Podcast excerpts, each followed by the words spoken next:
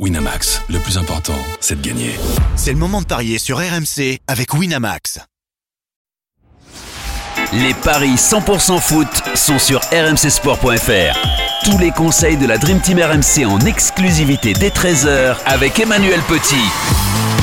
Salut à tous Au programme des Paris 100% foot, aujourd'hui la suite des éliminatoires de l'Euro 2020 avec l'Espagne qui accueille la Suède et la Pologne qui affrontent Israël. Et pour m'accompagner, j'accueille aujourd'hui messieurs Pierre Ducrot et Emmanuel Petit. Salut messieurs Bonjour. Benoît Boutron, notre expert en Paris sportif, est aussi là. Salut Benoît. Salut à tous. Je vous le disais, messieurs, donc on va commencer par cette rencontre entre l'Espagne et la Suède dans le groupe F de ces éliminatoires de l'Euro 2020 euh, depuis son élimination en quart de finale de la dernière Coupe du Monde. La Rora qui se reconstruit tout doucement. Luis Enrique euh, a décidé de faire des choix forts en, en décidant notamment de rappeler Santi Cazorla, les Espagnols, Ouais. qui ont aujourd'hui la possibilité d'enchaîner un quatrième succès consécutif dans cette phase de poule. Et au niveau des codes, Benoît, ils sont très largement favoris. Oui, c'est 1,22 pour l'Espagne, 5,10 le nul, euh, 10 pour la Suède. Euh, c'est vrai que Santi Cazorla, c'est le meilleur exemple dont tu peux parler. C'est vraiment, il revient vraiment de, de l'enfer. Il a eu 8 opérations du tendon d'Achille. Alors là, il faut quand même un sacré mental pour, Ouais. pour revenir à haut niveau. Il a fait une belle saison avec euh, Villarreal. Un sacré tendon, un sacré tendon. Ah Aussi, ouais. C'est Mis à part incroyable. le- mis à part le mental. Incroyable.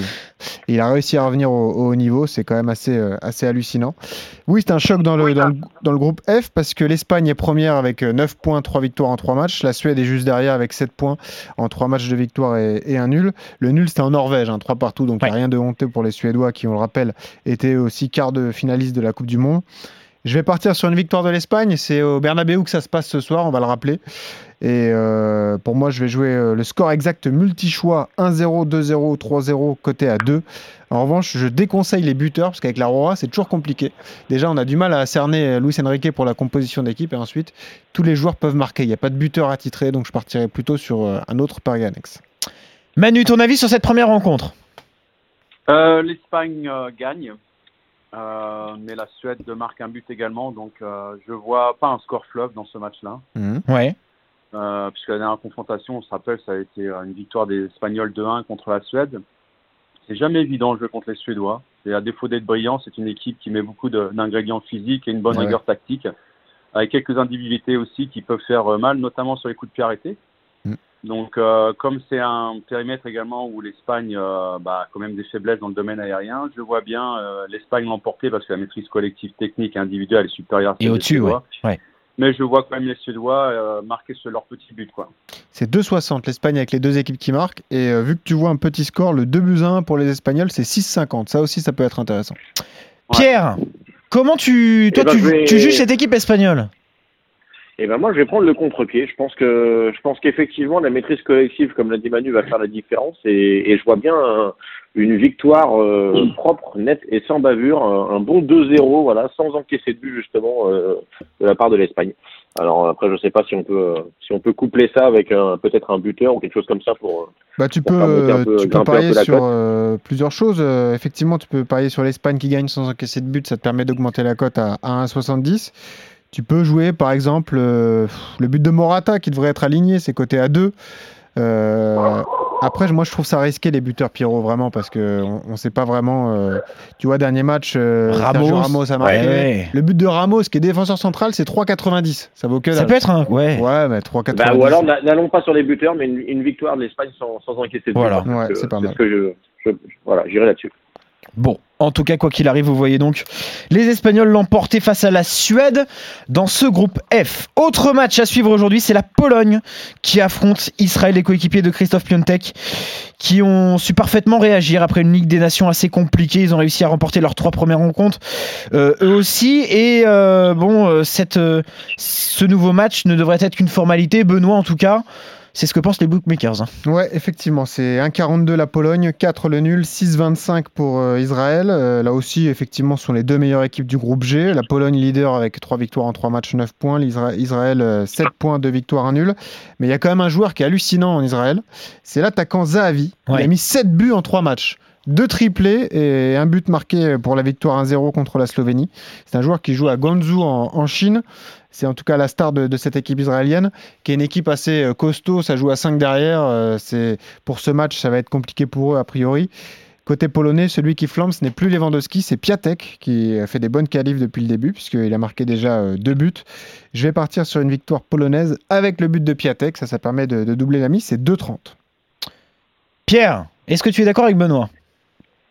Ah, je pensais que tu allais interroger Manu, le, le spécialiste du foot euh, polonais. Mais je, je garde le pour la fin. Euh, non, moi je vais, ouais, je, vois- je, vois- je vois une, je vois une victoire euh, polonaise bien sûr pour prendre le, pour prendre le moins de risques possible, mais, mais je vais, je vais être euh, transparent et honnête jusqu'au bout. Je, je, je suis très peu, très, très peu Bah inspiré ouais, sur, ouais. sur ce match. euh, voilà, et c'est, vraiment pas le match. où Après, c'est pas des groupes très relevés. hein, euh, Il y a l'Autriche, Ouais, la Lettonie, voilà, donc- Macé- la Macédoine, euh, c'est pas non plus. euh, Non mais honnêtement l'Israël qui, peut aller faire un petit résultat euh, pourquoi pas euh, c'est Mm. c'est pas fou de le penser euh, non plus donc euh, allez pour pour prendre pour pas prendre trop de risques je, je miserai sur une victoire de la Pologne avec les deux équipes qui marquent Pourquoi pas. vraiment, euh. Pologne avec les deux équipes qui marquent, c'est 3,20.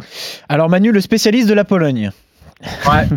Euh, moi, je, je vois euh, ce match-là est une opportunité incroyable pour la Pologne pour creuser l'écart sur Israël, qui est deuxième à trois points.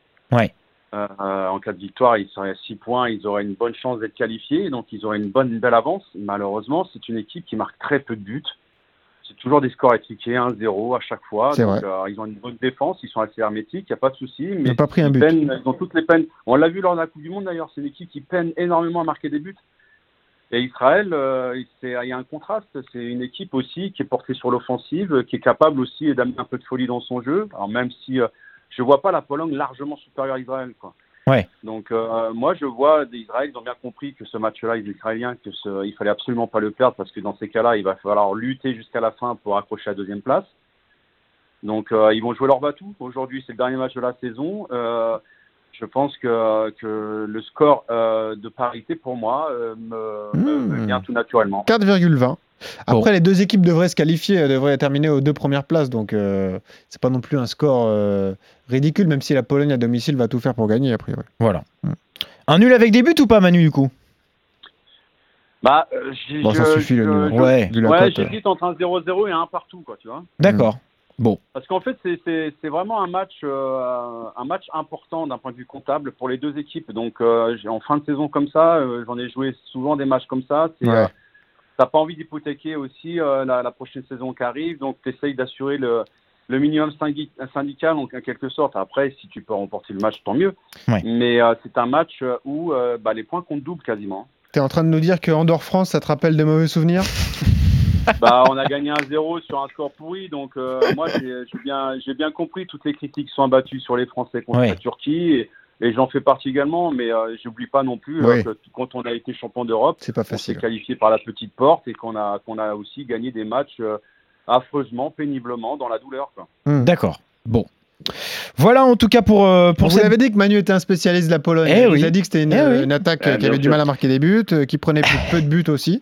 Et voilà. Et donc Manu, tu es le seul à envisager un score de parité en- entre ces deux équipes, entre la Pologne et, et Israël, alors que Benoît et Pierre, vous voyez les Polonais l'emporter.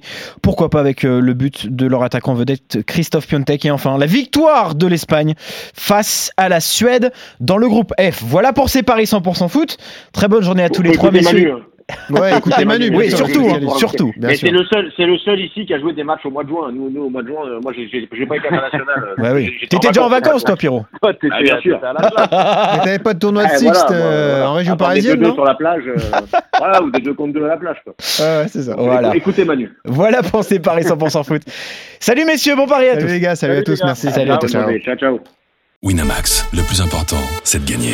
C'est le moment de parier sur RMC avec Winamax. Les jeux d'argent et de hasard peuvent être dangereux. Perte d'argent, conflits familiaux, addiction. Retrouvez nos conseils sur joueurs-info-service.fr et au 09 74 75 13 13. Appel non surtaxé.